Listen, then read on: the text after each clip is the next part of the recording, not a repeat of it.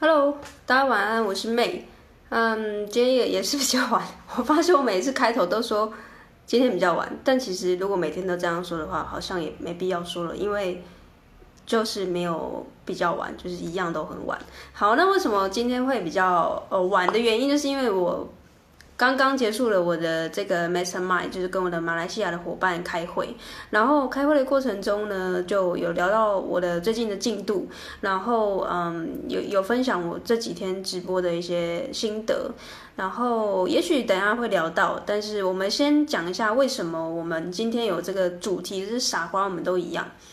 这个问题就是，呃，这个心得就是想要跟大家分享，就是因为我最近有接很多一对一的咨询嘛。那这一对一的咨询是什么呢？就是我有开课，那是专门给这个中小型的 Podcaster 的一个课程，就是，呃，在九十天之内，我想要呃带着大家去呃找到第二份现金流的这个获利模式。那至于细节是什么，你可以有兴趣的话，可以点我这个呃大头贴下面的，如果是 IG 的话啦，大头贴下面的链接。那如果是 Podcast 或是 YouTube 的这个听众或者是呃观众的话，也可以到那个描述栏里面去找这个链接。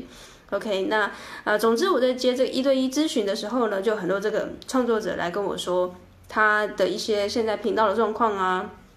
然后呢，他可能现在有点有点累，有想要停更，然后或者是呃不知道要怎么。继续下一步，或者是哎，确切的想要知道怎么赚钱这样子，因为现在目前 Podcast 的获利模式真的还是很模糊，然后加上这个跟粉丝互动又又很差，等等之类的问题就呃一个一个冒出来。那我觉得很不错，是因为在呃 Podcast 给我这个反馈的时候呢，我觉得也同时我也在回顾我过去的样子。怎么说呢？就是一对一咨询的时候，我发现大部分的人的状况啊，其实可以分为三类人。那这三类人是哪三类呢？如果你现在是在看这个影片，你曾经跟我咨询过，请你放心，我不是针对你，而是大家其实都有共同的毛病，甚至我过去也有。所以今天要跟大家分享，傻瓜我们都一样，就是因为我过去也是这样的人，我就是我跟你没有不一样啊，所以我才下这标题是我们都一样。那我后来怎么跳脱原我原本的那个傻瓜思维？就是我今天想要跟大家分享，也许可以给你一些帮助，就是在你创作过程中可能有一些卡关的地方，我可以透过我过去的一些故事，然后跟你们现在的状态可能比较像。那我后来怎么跨越自己的心魔也好啦，然后或者是我的一些操实际操作的方法。好，那总之就是这三类人，我可以分跟大家分享的是跟我来咨询的这三个状况。第一种人，我觉得特别的可能会接近成功的这类创作者，就是。他可能已经有一些，怎么那么多人？好，就是呃，第一类人就是那个会比较接近成功、比较快速接近成功的这些创作者，就是呃，他虽然知道自己是 Podcaster，但是呢，他也会、呃、试着去贩卖自己的一些最小可行性的产品。这个最小可行性，我觉得大家也可能还是会把这个，呃，可能想象很大，因为。我最近接到一个咨询，我觉得它的最小可行性真的做的很小，但是我觉得真的算是呃很不错的，就是他把自己对于一些投资理财的一些知识，知知识之前是看一些财鼠兄弟的影片啊，或者是看谁谁的影片，然后他把这些资资讯整理起来，然后去做一些 PPT，然后去卖给他的亲朋好友。那这个过程其实，哎，有一你们有看到有一个蚊子在飞吗？哎呦，可恶！好，好，有人掉线了，就看到我在抓蚊子。好，它很烦人，它会一直这样飞哦，它是这样子，你知道，不是那种慢慢的那种飞的。好，拉回来就是，它可恶，好。然后第一类，它就是最小可行性。刚刚说的就是那个呃简报，它是把这简报做出来，然后简报其实说实在就是没有什么美感，呃，就是很很，你不要说美感，就是很普通。像我们我自己的 PPT 可能有时候也是黑白这样子，但其实我觉得它的最小可能性就很不错，就是它只在意说到底有没有人对它的这个构想提案有兴趣。如果有的话呢，它就是一开始也是收个台币呃可能几百块，但我觉得。第一类人其实是最容易成功，就是最接近成功。不要说最容易，就是他是最成接近的这个呃创作者类型，就是你已经试试图的推最小可行性。那为什么我会说这是最接近成功的？因为我们过去，我自己过去跟创业伙伴提案啧啧募资的状况下呢，其实我们也是用最小可行性的方式去，呃，到后来我们呃推动了这个骨牌的效应之后，我们达到了那次的募资是有七十五万的成绩，就是因为我们在中间其实是不断的尝试才有最后的结果。所以第一类我觉得它会是比较接近成功的。那第二类呢？我觉得如果说第一类是最接近成功，第二类就会是我觉得算是遗珠之憾了。就是这些创作者来跟我咨询的时候，第二类的这个遗珠之憾就会是他其实已经频道已经很成熟了。然后呢，呃，我发现 Podcast 都会有一个 IG，就是如果你是 Podcast 的话，你现在在听 Podcast，或者是你现在在看这个呃影片的你。你可能就一定会有一个标配，就是 IG。你可能不是 FB，你也不是 YouTube，反正就是你是 Podcast 的话，你一定有一个 IG 对吧？你的 IG 的那个粉丝数可能还比我多，然后呃，你来跟我咨询，你来跟我咨询这个 就一定有一点，我会蛮好奇的，就是你怎么会相信一个粉丝数比你少的一个创作者或者是教练？诶，我除了好奇这件事情之外，我也很好奇你，你的频道其实已经可以推产品，为什么你还停滞不前？呃，这不止一个哦，就是呃，蛮多个都有这样的状况，就是呃，这个就会是遗珠之憾。那其实很多人都会说，这是什么冒名顶替症候群是吧？就是呃，所谓的完美主义啊。那在聊的过程中，我发现这种类型的人很可惜，因为他会卡在自己的信念，然后过不去。他比起第一类人，可能第一类人他的粉丝数很少，可能就是跟我一样，就是两三百，但是他会试图的去呃碰触市场。那第二类。第二类人，他就是缩在自己的舒适圈，觉得哎，自己的粉丝数很多，然后感觉就是呃看起来很不错，但其实他自己心里也知道，呃，获利这块是很重要的，但是他跨不出去那一关，所以这个人第二类人是遗珠之憾，就是卡在这个自己的信念。那第三类呢？我觉得第三类就是特别的呃特别的特别，就是呃他可能。现在可能有一些定位的问题也好，或者是自己的经营的状况的这个，呃，就是这个热情有点烧干了，他也不知道到底要不要继续，又或者是他其实是也还没有跨跨到 Podcast，他可能有自己的 IG，但是他还没有自己的 Podcast。然后这一类人特别之处在哪里哦？他好像在玩那个逗猫棒，就是他今天就会突然问我一个问题哦，然后我就回答他嘛。然后呢，下我回答他完，他可能又看了我什么直播，或者是我看了我什么限动，他就会再问我另外一个问题，是完全不同领域的问题，这样子，那我就还是会回答他，但是呢，就很像逗猫棒，我就回一回，回一回，回一回，然后就人就不见，然后又突然又又出现，然后我要再回他，那后来我就会觉得，哎，那我到底要不要回你？因为我不是不回答你。问题，或者是呃，我觉得你其实给我问题的时候，我会很开心，因为确实我感觉到你会问一个人问题，就代表这个人是某方面你觉得他可以帮助到你嘛。那我我其实是蛮开心的，但是这个下去，我我觉得对你我都不太好，都是一种伤害。就是你都花费这个时间，你呃发这个讯息，那我也花时间回你这个讯息。那其实我我回答那么多问零碎的问题啊，我感觉是不会。帮助到你太多的，就是可能 这个是结构性的问题，就是你可能丢一个很简单问题，说，哎，要怎么去经营自己的 podcast？哇，这个问题非常大哎，那我要认真回答你吗？还是我就是跟你说，你就是去做就对了，就是再再回一个干话给你，这样子我不会帮到你，然后你也不会开心嘛，你肯定会觉得我很拽这样子，但其实我没有不回，或者是呃怎么样，就是要回也不是，不回也不是。那我觉得这就很尴尬，所以呃，我我我觉得特别不是这个问题，而是如果你是这类人的话，我觉得要特别小心，因为小心不是叫你就是怎么样啊，我我也没有资格去去恐吓谁，就是我意思说，当有这样的心态的时候会，呃，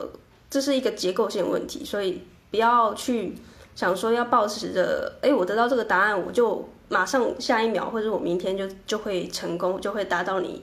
这个你你想要达到的这个境界是不太可能的，没有这个东西，没有这个万灵丹，也没有这个神奇妙药。如果有的话，大家都已经是百万 YouTuber 了，也不用，对不对？大家那么辛苦。所以，嗯，以上三类人，就是我觉得就是这阵子咨询下来的一个状况，就大概分三类，当然有很多其他的小的状况就无法赘述。那同时，其实因为我刚才有分享到说，其实，在咨询的过程中，我也很开心，是因为我觉得这些状况我以前都有。因为我在回复的时候，我一直看到我过去的影子，然后我这阵子也一直在思考说，我要怎么帮助过去的我去跳脱呃过去的这种旧有的思维，就是这种框架式的思维，所以我才下了这个标题，就是傻瓜我们都一样。其实我在咨询大家的时候，我就会觉得我们其实你跟我过去都是很傻的这样的一个人嘛。那其实我们都也都知道说，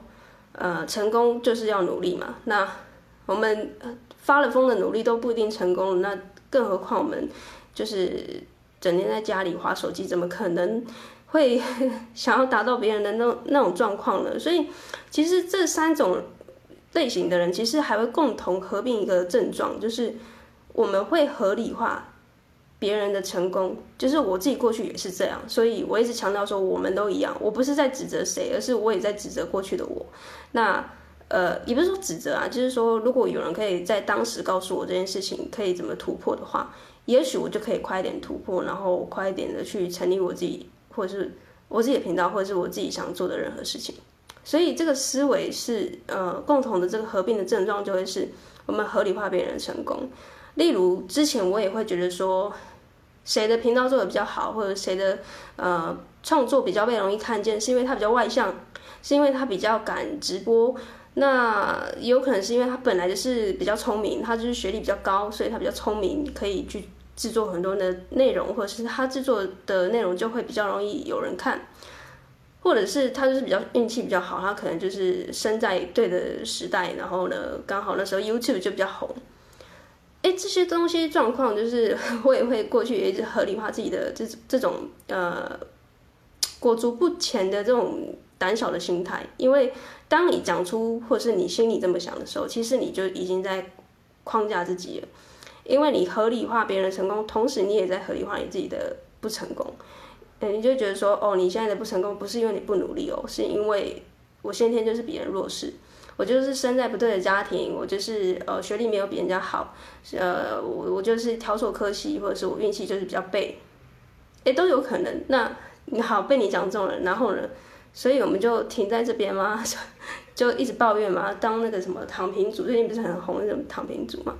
当然，每个人都有对于生命啊，或者是生活有很多的这个选择。就是你当然可以选择一个相对比较轻松的方式去过自己的生活。然后呢，你当然也可以选择就是面对这个现实，就是扛下所有的这个状况。就是哎，你你觉得你很惨，你怎么不觉得有人比你更惨？那那些比你更惨的人就。就没有在做事嘛？他们也每天也是兢兢业业，然后也在很努力的在过每一天。那我们到底有凭什么资格抱怨这样子？所以呃，这种合并症状就再加上前三类人，你就各自有自己各自的毛病，这加成起来就很很恐怖。因为你在做自媒体的时候，你一直存着一种呃侥幸的心态，或者是呃觉得呃因为我我的不努。我不是不努力，而是我我没有机会被人家看见，所以你就停滞了，然后所以就合理化别人的成功，然后停下脚步去，呃，观看别人成功，然后越离越远，你就看人家车尾灯越来越越越来越远这样子。那这个就我我自己会觉得说，呃，我后来是怎么跳脱这个思维，就是。我前我诶，我昨天吧，我昨天就跟 D B 有在聊嘛，就是 D B 有问我一个问题，我觉得蛮有趣的。他他其实是相对比较外向的，那我我我觉得我是比较内向的人。然后他昨天跟我讲一件事情，我吓到，就是说，因为我当初看到他的时候是，呃，他会在脸书或者是在 YouTube 直播，然后他直播的那种。感觉是比较，就是他直播没有在怕的，他没有在管说，哎，我要化个妆啊，或者是我我应该要呃挑一个比较好的背景啊，或者是他其实口条也没有到非常非常顺。那当时我也被他吸引，就是因为我觉得，哎，他这状态其实会让我有一种很心安的感觉，就是说，哎，我其实也不用太过准备什么事情，或者是就是讲白一点啊，就是他都可以这样子直播，为什么我不行？所以他给我反而是自信，就是信心。然后昨天我就跟他聊到说，你当初怎么可以这么的勇敢直播这件事情？他说他其实也不是一开始就直播，他一开始连在脸书贴文都不敢，就因为我们大家其实有时候做自媒体一定会在自己的个人脸书贴文，